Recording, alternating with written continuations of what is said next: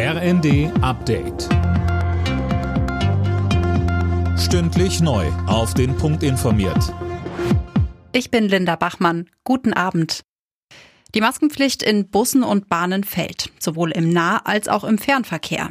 Nun haben die restlichen sieben Bundesländer ein Ende der Pflicht im ÖPNV für Anfang Februar angekündigt. Und auch im Fernverkehr der Bahn ist ab dem 2. Februar Schluss mit Maskenpflicht. Die aktuelle Pandemielage lässt das zu, sagt Gesundheitsminister Lauterbach. Es ist aber trotzdem so, dass ich an die Bevölkerung appelliere, weiter in Innenräumen und auch in den Zügen freiwillig Maske zu tragen, wenn man sich und andere schützen möchte. Prominente Unterstützung für die Besetzer im Braunkohledorf Lützerath. Die schwedische Klimaaktivistin Greta Thunberg ist mittlerweile vor Ort.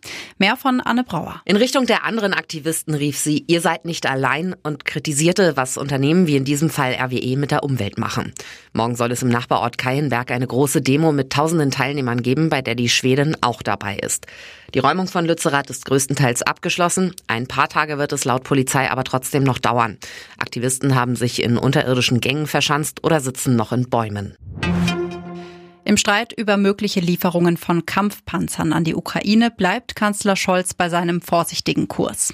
Und das, obwohl der Druck auf ihn weiter wächst. Die Union dringt nach wie vor auf die Lieferung vom Leopard 2, ebenso wie FDP, Grüne und auch Teile der SPD.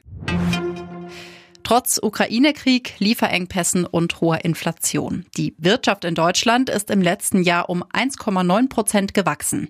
Davon geht das Statistische Bundesamt in einer ersten Schätzung aus. Demnach hat sich die Wirtschaft trotz Krisen gut behauptet. Beim Heimweltcup im bayerischen Ruhpolding sind die deutschen Biathlon-Männer aufs Podest gelaufen.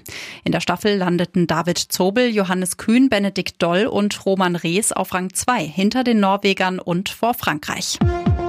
Alle Nachrichten auf rnd.de